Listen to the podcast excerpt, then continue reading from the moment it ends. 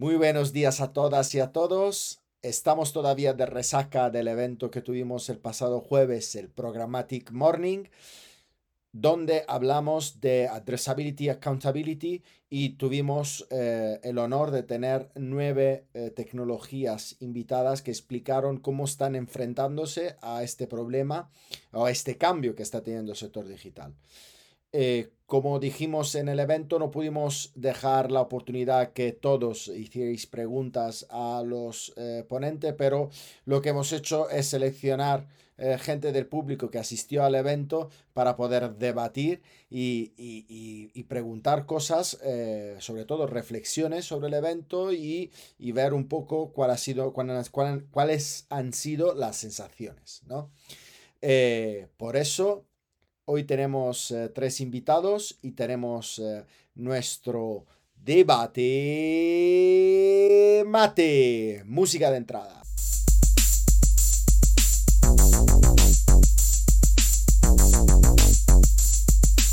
Debate mate.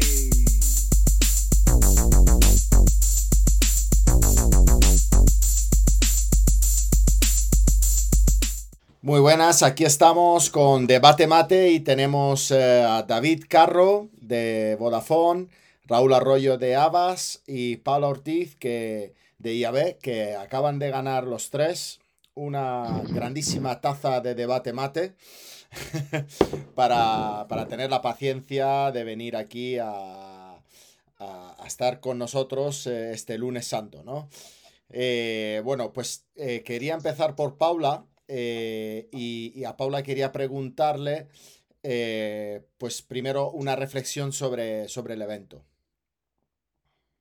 Muy bien, Salva, gracias. Bueno, gracias por la taza, lo primero. Y encantada, desde luego, y gracias sobre todo por, la invitación a compartir aquí opiniones. ¿no? Em, bueno, en lo que a mí respecta, la verdad es que el, evento me pareció eh, un evento en el que yo creo que por fin se pone de manifiesto eh, y se deja atrás esa falsa dicotomía de que privacidad y negocio no pueden ir de la mano, de que privacidad e innovación no pueden ir de la mano. Y el hecho de que se organice un evento para presentar herramientas o, para, sí, controlar o, debatir herramientas que protegen la privacidad como valor diferencial, pues yo creo que es muy interesante, ¿no? Que, se vaya marcando y este evento yo creo que marca un punto, ese, punto de inflexión ¿no? en, este tipo de eventos. Por tanto, yo creo que, mm, me pareció interesante y creo que, de cara también al entorno jurídico, pues, pues estará bien que, lo vean después en, diferido. Eh, ¿Cómo ves el estado de las tecnologías en cuanto a su manera de defender soluciones privacy first? ¿Hemos mejorado en conocimiento legales o has escuchado barbaridades en ese sentido? No, barbaridades. La verdad es que el otro día se habló mucho de transparencia, se habló mucho de consentimiento, se habló mucho de, devolver em, herramientas al, usuario. Por tanto, yo creo que es un grandísimo paso hacia adelante. No obstante, estamos en, soluciones que la mayoría de ellas son pues, muy sofisticadas, son muy complejas, eh, que son propuestas, si me apuras, quizá un poquito emergentes, que necesitan todavía quizá pues, eh, un poco más de, paso de tiempo ¿no? para, para ver cómo evolucionan. Pero desde luego yo creo que es un paso hacia adelante muy positivo. Y en cuanto a si, mm, bueno, eh, hemos mejorado, por supuesto, muchísimo. Mm, y, bueno, quizá yo creo que todavía queda un poquito por mejorar en cuanto a ecosistema, en cuanto a entorno, más que en cuanto a herramientas particulares, que es digamos, seguir em, trabajando en, fórmulas ¿no? de, transparencia para el usuario medio que, que, mm, que, bueno, que, le sean más cercanas, ¿no? Eh, para, para que entienda un poco cómo se mueve el data en Internet y sobre todo también qué valor le aporta ¿no? el tratamiento de esta información. Pues eh, muy bien, eh, paso a la palabra David, ¿vale? yo tengo que confesar que a David le llamé al día anterior, le dije, oye, tienes que venir a este evento porque más que nada su reflexión, su aportación es algo que me interesaba mucho desde el punto de vista de producto, se mueve bastante en, en estos ámbitos. Entonces, eh, ¿cuál, es tu reflexión sobre lo que has visto?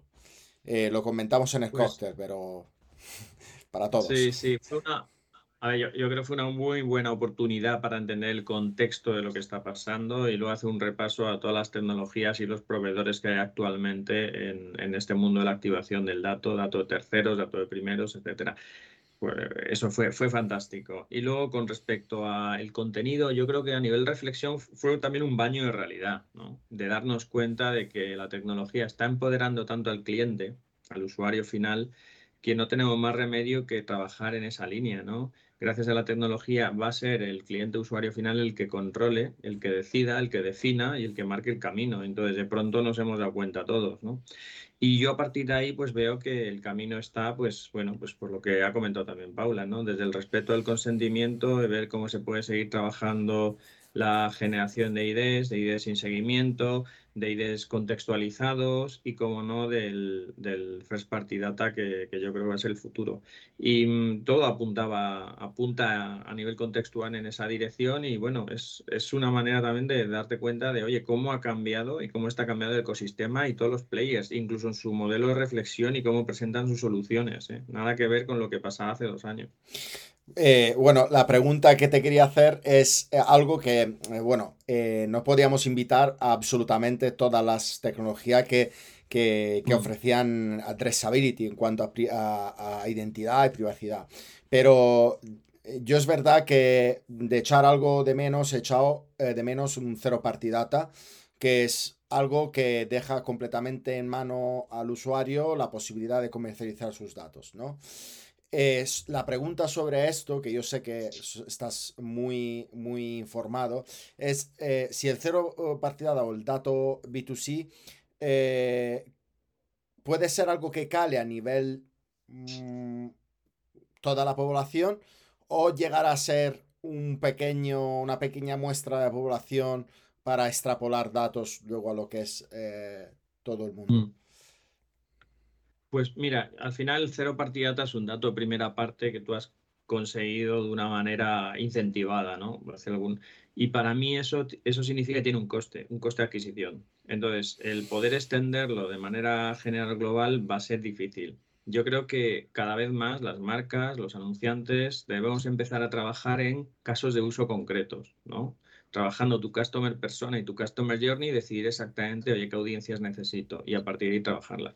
Lo que sí que sabemos, porque ya tengo la experiencia, es que cualquier dato de primera parte tiene un impacto eh, de conversión mucho mayor que cualquier dato de tercera por muchísimas razones, ¿no? Un dato más fiable, es un dato más, eh, es un dato consentido, es un dato que puedes gestionar mejor, etcétera, etcétera. puedes activar también mejor con los, con los consentimientos, etcétera.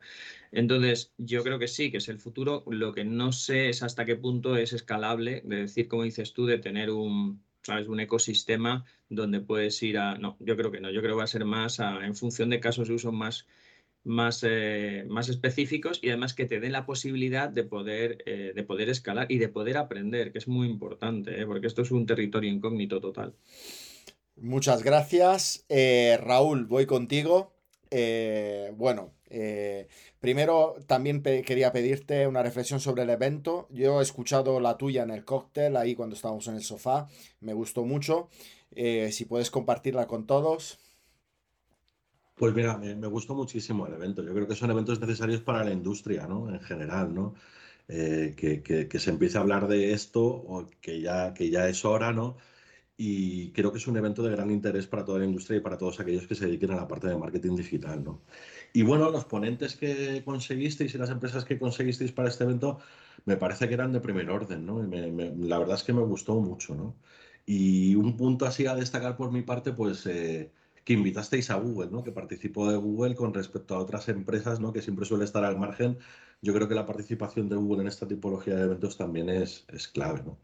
Y por poner así algún punto de mejora, pues me hubiera gustado ver un, debate entre ellos, ¿no? La verdad, me hubiera gustado una mesa redonda de, más interactiva entre ellos, debatiendo un poco cuáles eran las mejores soluciones que se proponían en el mercado, ¿no? Pero, pero me gustó mucho, o sea, aplaudo la iniciativa que tuviste. Bueno, eh, gracias.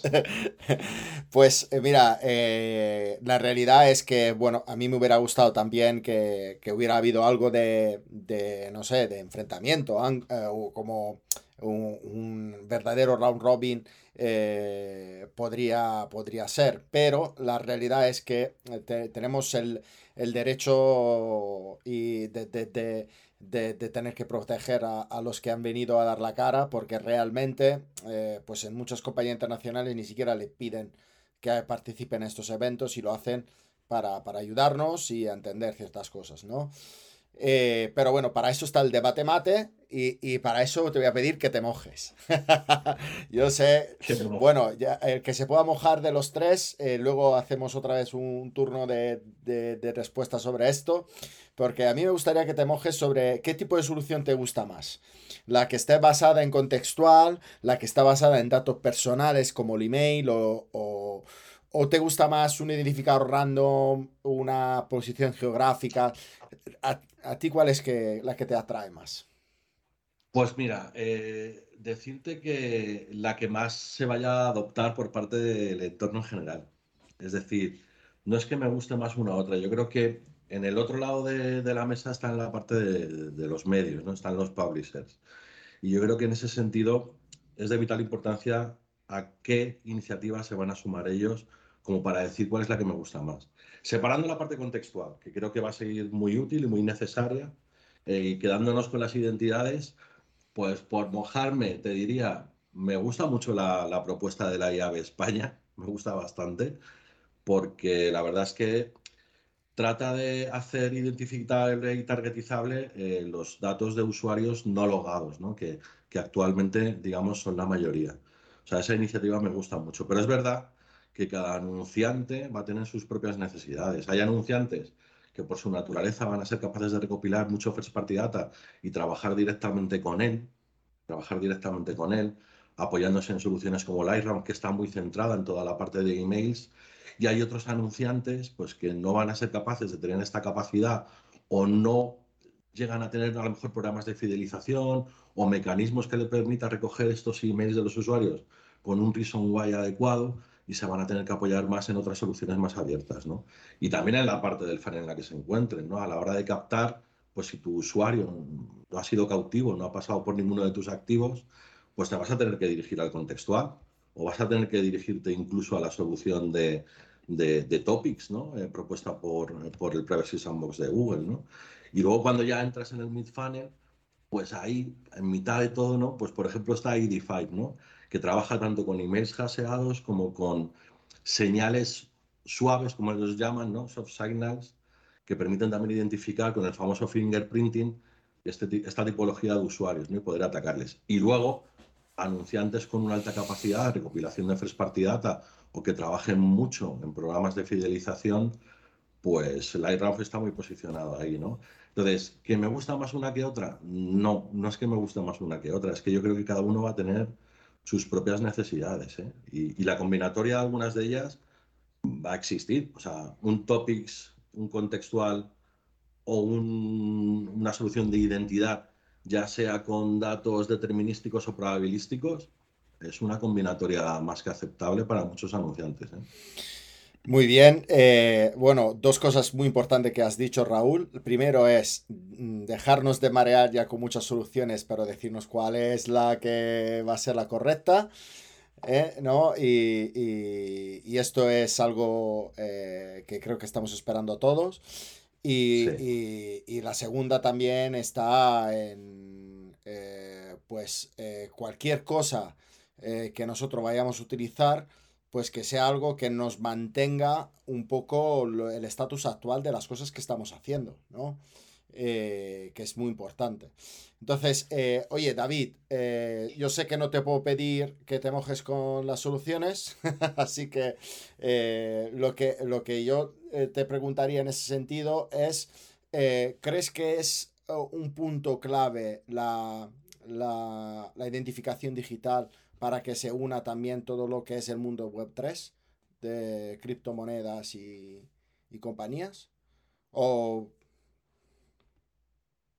Bueno, a ver, la identificación digital lo es para, para los mundos W3 como para, como para la necesidad actual. O sea, es que si quieres hacer people-based marketing o empiezas a trabajar la gestión de identidades y el grafo de identidades o, estás haciendo targeting a dispositivos y navegadores y ni eso a veces. Entonces, eso es fundamental. O sea, todo lo que es alrededor del ID matching y de los grafos es, fundamental. Eh, yo lo creo así. En nuestro caso, además, que somos una empresa de servicios y que sí que tenemos muy buen dato de primera, pues eh, verde y con asas, eso lo tenemos clarísimo. Quizá en los casos de uso de adquisición de clientes es donde tiene más sentido, en nuestro caso, trabajar esa, esa hibridación de ese dato de primera con el enriquecimiento de otro tipo de señales, hmm. ¿vale? Porque es importante. Pero encima de todo esto, la gestión del consentimiento. Sin la gestión del consentimiento, todo esto se te cae. y cada vez más, cada vez más. Y Paula, la gestión de, este consentimientos, ¿crees que puede ser un día más escalable? Porque lo que hemos visto un poco es que los CMPs llegan a tener mm, como, no sé, mucho contenido para que un usuario lo lea. Y al final, aceptar, aceptar, aceptar. Y, y luego no sabemos qué hemos hecho. ¿Crees que va a haber conciencia al lado usuario de esto? Yo creo que sí, vamos, em, e-, evolucionará. Eh, de cara a que un usuario, pues digamos de un vistazo, ¿no? Pueda conocer si esos datos se tratan first party, third party, si se comunican, para qué finalidades, y ahí pues tenemos también un trabajo eh, bastante creativo que hacer, ¿no? Para que efectivamente esos CMPs no sean, bueno, pues prospectos de estos que realmente digas, mira, mm, lo eh, acepto, ¿no? Los, abogados a veces decimos incluso un poco de broma que hemos redactado más políticas de privacidad de las que hemos leído, ¿no? Por tanto, bueno, efectivamente ahí hay un, hay un trabajo que, que hacer, ¿no? Para para, bueno, para ir más al grano y un, usuario más, más informado, quizá por capas también, ¿no? Pero vamos, yo creo que la solución pasa por, por iconos y que lógicamente estos se vayan normalizando y se vayan también asumiendo, ¿no? Y los conozcamos, pues, por ejemplo, como los de lavar, ¿no? Lavar en frío, no meter en la lavadora, secadora, etcétera, ¿no? Y que de un vistazo, pues ya sepas sí, yo, yo creo que también lo que hablaba de la industria consolidada, pues, eh, oye, tú vas a comprarte un carne o fruta y sabes perfectamente la unidad de medida, qué es lo que te esperas, cuál es la calidad, pues todo eso está un poco eh, por definir, digamos. Para este debate mate, muy breve, era para preguntar un poco al público qué, es lo que opinaba. La última ronda que voy a dejar cada uno para cada uno de vosotros es si hubierais tenido la posibilidad de hacer una pregunta a los ponentes, ¿qué, qué pregunta hubierais hecho? Empezamos por Raúl, que tendrá mil. Bueno, a mí me gustó bastante la que hiciste, ¿no? ¿Cómo es capaz el usuario de gestionar sus derechos una vez gestionada la identidad en estas plataformas, ¿no? Esa yo creo que es una pregunta absolutamente clave. Y me mojo con otra, ¿eh? Dale. Me mojo con otra y es, ¿cuánto inventario en los medios son capaces de targetizar ahora mismo estas soluciones en España? Porque el lado de la parte de medios creo que es el más importante. ¿no? Esa muy buena. esa muy buena. ¿Con cuánta capacidad, por mucho que hagan los anunciantes o que pueda hacer David o que puedan hacer otros anunciantes, ¿no? Eh, luego, cuando vayamos a impactar a los usuarios, ¿a cuántos de estos vamos a ver en los medios? ¿no? Eh, esas dos. Con esas dos. Muy bien. David, ¿la tuya?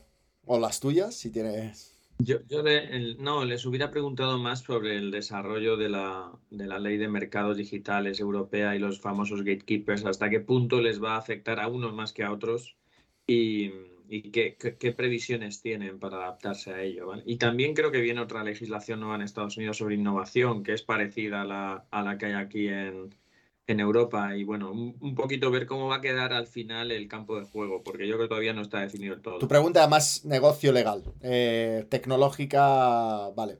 ¿Y Paula? Sí, bueno, me ha gustado quizás la que se me habría ocurrido de manera natural la que, la que, la que comentaba Raúl, ¿no? Que es un poco cómo, cómo, cómo, se va, cómo van a, cómo se va a materializar ¿no? realmente la, gestión de los derechos y, que el usuario verdaderamente pueda, manejar su data de una manera muy, sencilla. ¿no? Y, mira, cojo el guante de David y, también Salva, que lo hemos comentado en alguna ocasión, y un poquito más adelante pues podemos, me ofrezco yo también para comentar un poco también cómo está el tema de la Digital Markets Act eh, y todo el tema de los gatekeepers, que la verdad es que vienen, vienen curvas para, para, todo, para todo el sector, la verdad. Vienen, hay muchas normas que están en el pipeline, digamos, que están ahora mismo negociándose y que van a cambiar un poquito todo tal y como lo conocemos. Muy bien, yo tengo mi pregunta eh, y está relacionada más con los que hablan de grafo de identidad, ¿no? Eh, ¿Creéis que se necesita una tecnología para crear un grafo o se puede crear un grafo con un commodity como, no sé, cualquier tipo de stack tipo eh, Amazon Web Services o, Microsoft o el mismo eh, lenguaje de programación de Python. Esa pregunta la dejo ahí. Así que nada, os mando un beso a todos y nos vemos pronto. Muchísimas gracias a todos. Un abrazo, saludo a todos. Bueno, muchísimas gracias a nuestros invitados de hoy, David, Raúl y Paula. Eh, yo también voy a, dar mi punto de vista sobre el Programmatic Morning y, y, el primer pensamiento va a una de las dos palabras que compone nuestro título, ¿no? La addressability. Lo que ha quedado claro es que la mayoría de las soluciones han pensado en el que en este momento parece ser el más perjudicado de todo este cambio, que es el publisher. Y parece ser que, que la solución es bastante accesible eh, para, para, para, para, los publishers. El segundo pensamiento va acerca de la otra palabra, el accountability. ¿Cómo somos capaces hoy en día de ofrecer eh, nuestra información abierta para que se pueda eh, de alguna forma auditar? Y, esto es verdad que, mm, según lo que he visto, eh, es algo que eh, tenemos pendiente, ¿no?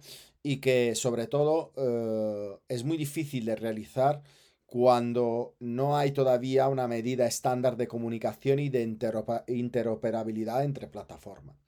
¿Esto qué sugiere? Sugiere que antes de que lleguemos a, una, a, una, industria eh, que tenga un alto nivel de accountability, tenemos que pasar por una estandarización y por un entendimiento entre, entre plataformas y eh, seguramente por la interoperabilidad eh, entre, entre distintas tecnologías. Después de escuchar a nuestros invitados, lo que me ha quedado claro es que existen distintos approaches a resolver el problema que hoy en día tenemos sobre la identificación de usuarios y sobre la eh, garantía de estar en un entorno privacy first. Hay un approach que es yo me libero de los identificadores personales y voy eh, a, una, mm, a un motor más contextual. Hay un approach que renuncia a la identificación también de, usuarios a nivel de datos personales, eh, pero lo hace con posiciones geográficas. Eh, hay otro approach que es utilizando datos personales, pero con consentimientos eh, y finalidades correctas. Y luego está la solución que se apalanca sobre la generación de, identificadores random, aleatorios, y que, y que ampara, digamos, todo lo que es el Open Web. Una de las preguntas que le hicimos a nuestros invitados fue qué caso de uso abarcaba su solución. Y esta pregunta estaba hecha para saber si todos habían previsto que se pudiera hacer con su solución, pues retargeting, control de frecuencia y modelo de atribución. La otra pregunta picante era si la solución ofrecía un acceso a un portal para el usuario. Y esto es algo muy importante porque todas las soluciones que metan el usuario en el centro o bien se desvinculan de una identificación people-based o si le ofrecen la posibilidad de eh, entrar en un portal donde modificar, entregar, quitar los permisos y los consentimientos según qué finalidad, pues será algo que hoy en día se considera súper disruptivo, pero que mañana será casi algo muy básico. Nosotros nos dejamos aquí y nos vemos en el próximo debate mate de mayo, pero aún más cerca está el próximo Programmatic Talks. Así que os saludo a todas y a todos y hasta el próximo programa. Chao.